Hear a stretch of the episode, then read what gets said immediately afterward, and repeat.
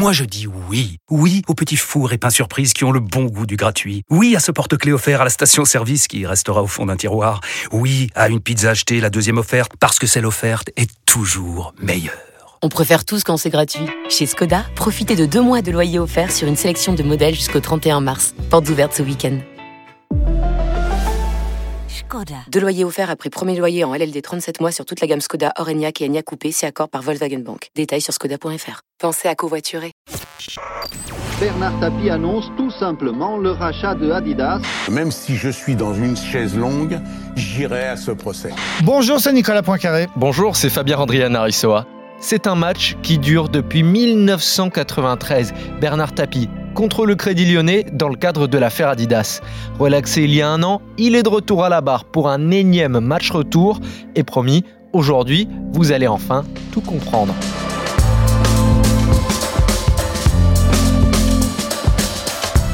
Si on ne peut pas évoquer l'affaire Adidas, je me casse, je n'ai rien à vous dire. Voilà une entrée en matière signée Bernard Tapie. À 77 ans, atteint en plus d'un cancer de l'estomac et de l'œsophage, l'ex-patron de l'Olympique de Marseille n'a rien perdu de sa gouaille légendaire.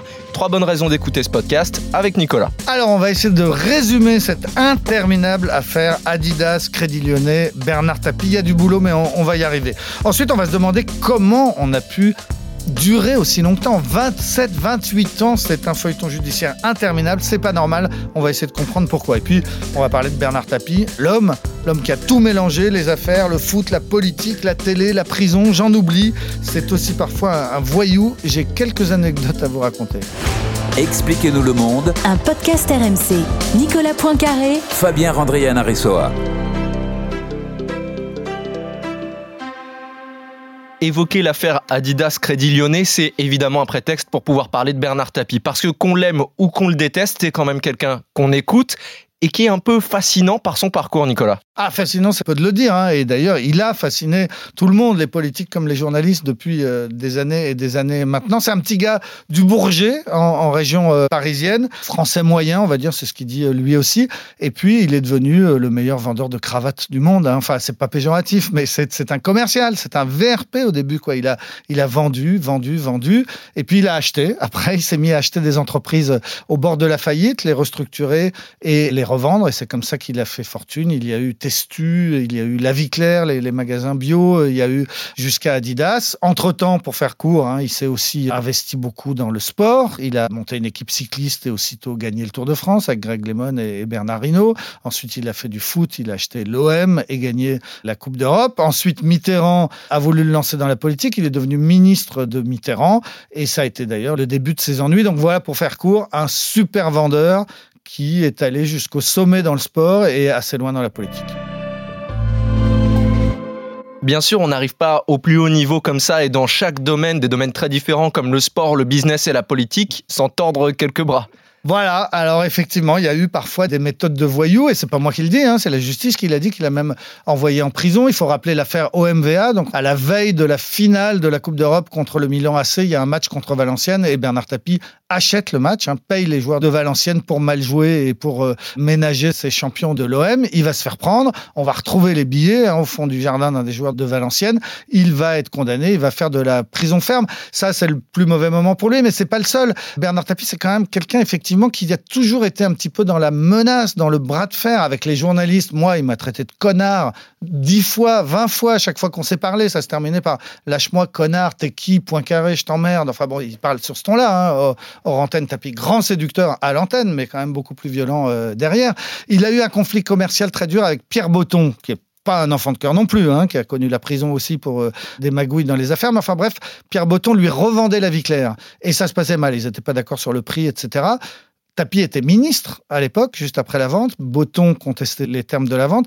Il a envoyé Bernard Tapie, c'est Botton qui le raconte dans son livre, c'est pas moi qui l'invente, un petit bonhomme, un matin chez lui, chez Pierre Botton, il lui a donné trois objets. Il lui a dit Tenez, je dois vous remettre ça. Et trois objets, c'était un petit vélo qui venait d'être volé chez Pierre Botton, Ensuite, des comptes rendus de filature des enfants et de la femme de Pierre Botton. Et enfin, des écoutes téléphoniques de la ligne fixe de son appartement. Le message était clair. Ça voulait dire Pierre Botton, je rentre chez toi quand je veux. Je fais des filatures de tes enfants. Je sais où sont ta femme et tes enfants. Et j'écoute ta ligne téléphonique. Voilà les méthodes. Maintenant, il va peut-être nous faire un procès, Bernard Tapie, en disant euh, ça n'a jamais été prouvé que c'était moi. J'ai pas dit que c'était lui. J'ai dit que Pierre Botton, dans son livre, accuse Bernard Tapie de tout ce que je viens de vous dire.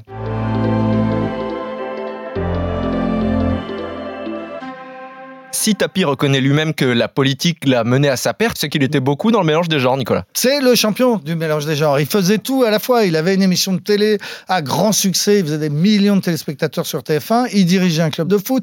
Il a été euh, ministre. Il était dans le business. Il faisait tout euh, en même temps. Par exemple, quand il était président de l'OM, un jour, il convoque les journalistes de radio. Il leur dit venez après le match. Jean-Pierre Papin, qui était le joueur vedette de l'époque, Jean-Pierre Papin a quelque chose d'important à vous dire. Il va vous dire qu'il va voter pour moi au régional.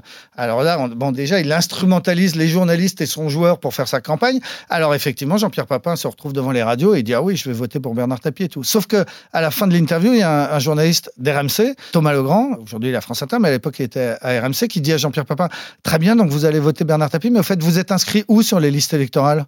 Et Jean-Pierre Papin, il bafouille, il dit euh, J'ai jamais été inscrit sur aucune liste électorale. euh, je, voulais dire, je voulais dire que si je votais, je voterais Bernard Tapie. Enfin bref, Tapie Foudrage exige que tous les journalistes de radio euh, effacent aussitôt la fin de l'interview.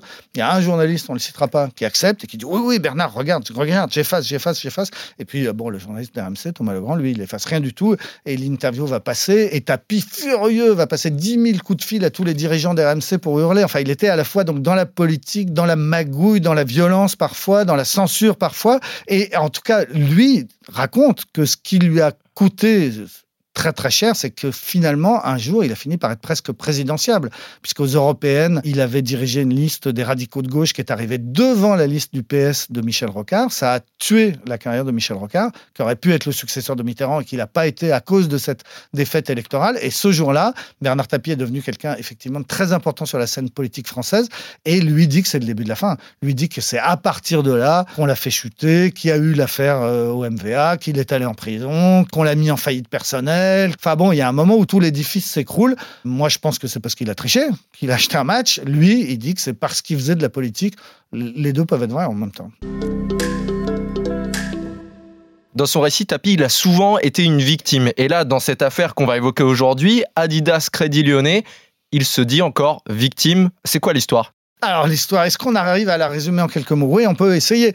Il était propriétaire donc d'Adidas. Il devient ministre de Mitterrand. Mitterrand lui dit oui, mais tu peux pas être businessman et ministre. Il faut choisir. Il faut revendre Adidas. Donc il met Adidas en vente et il demande à sa banque, le Crédit Lyonnais, d'organiser la vente au plus vite. Le Crédit Lyonnais nationalisé, donc aux ordres du pouvoir politique à l'époque. Et Mitterrand demande au président du Crédit Lyonnais de vendre au mieux et au plus vite Adidas. Sauf que le Crédit Lyonnais trouve pas tout de suite d'acheteur. Donc il fait quelque chose qui est interdit, c'est de se le revendre à lui-même, à une structure créée, voilà. Donc le Crédit Lyonnais rachète lui-même, pour rendre service, pour obéir au pouvoir politique, Adidas.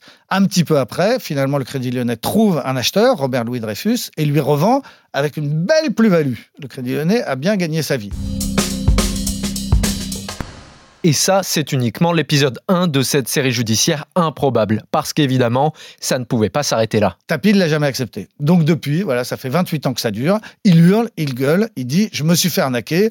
Euh, le Crédit Lyonnais, donc l'État, puisque c'était une banque nationale, a fait une incroyable plus-value et m'a arnaqué en rachetant euh, à petit prix Adidas avant de le revendre à grand prix. Ça fait donc des années que ça dure. Ça a été tellement long avec des décisions de justice, une fois favorables à Tapi, une fois favorables à l'État, une fois favorables à Tapi, qu'à la fin, tout le monde se met d'accord pour faire un arbitrage. C'est-à-dire, on choisit trois juges qui sont censés être de très très bonne réputation, impartial et tout, et on, on se met tous d'accord que les juges vont décider et qu'on acceptera la décision. Les juges tranchent, les juges arbitres tranchent pour Bernard Tapie et lui octroient 404 millions d'euros de réparation, dont 45 millions de préjudice moral, ça fait quand même beaucoup d'argent. Bref, Tapi a gagné, il récupère tout son argent, alors qu'il a été ruiné un moment, il redevient un homme riche, il se rachète aussitôt bateau, avion, maison à Saint-Trope, hôtel particulier à Neuilly. Sauf que et ben finalement, l'arbitrage est contesté. On se dit les arbitres n'ont pas été neutres. Un premier jugement annule l'arbitrage et demande à Tapi de rendre l'argent, un jugement au civil.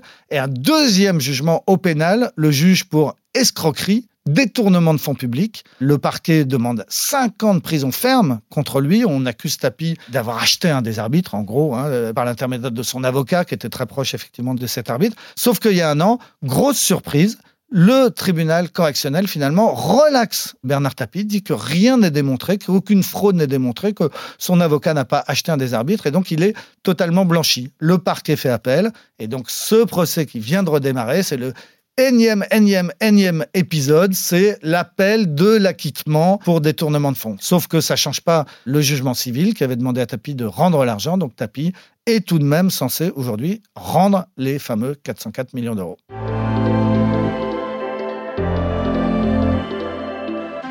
Mais alors vous vous demandez peut-être pourquoi se battre à nouveau devant les tribunaux sachant que de toute façon il va devoir rembourser l'argent, qu'il a 77 ans et de cancer. Alors pourquoi est-ce qu'il se présente à nouveau à la barre? Alors il se présente parce qu'il est convoqué. Hein. Faut pas oublier que quand même il est poursuivi, il est jugé pour escroquerie et détournement de fonds publics. Il a été relaxé en première instance, mais le parquet a fait appel. C'est un procès en appel. Il est donc il n'a pas le choix, hein, en gros. Sauf que bon, s'il si, disait je suis malade, on n'irait pas le chercher chez lui. Et c'est vrai qu'on peut se poser la question d'ailleurs pourquoi est-ce que le parquet a fait appel vu son état de santé? Aurait pu en rester sur l'acquittement. Donc pourquoi il se bat? Bah, Un, parce qu'il n'a pas le choix, et puis deux, surtout parce que son honneur est en jeu. C'est vrai que financièrement, il n'y a plus d'enjeu. Hein. Les 400 millions, il faut qu'il les rende. Bon, il va encore magouiller pour ne pas les rendre ou le plus tard possible, parce que c'est tapis. Mais, mais financièrement, c'est pas ça qui se joue en ce moment. Ce qui se joue, c'est son honneur. Hein. Est-ce qu'il est de nouveau acquitté et qu'il pourra dire, bah voilà, la justice pénale a reconnu que je n'avais escroqué personne et que je n'avais pas détourné de fonds publics, ou est-ce qu'il est condamné? Voilà. C'est certainement son, son dernier combat, mais c'est la suite de ce combat qu'on vient de résumer, hein, qui date de plus de, de, 28 ans, ce combat interminable. Et lui voudrait qu'au moins sur ce dernier épisode, il s'en sorte avec les honneurs.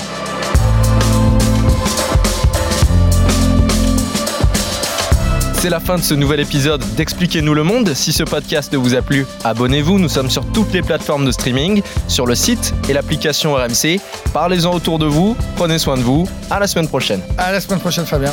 Retrouvez Nicolas Poincaré dans Apolline Matin. Tous les jours à 6h20 et 7h50 sur RMC.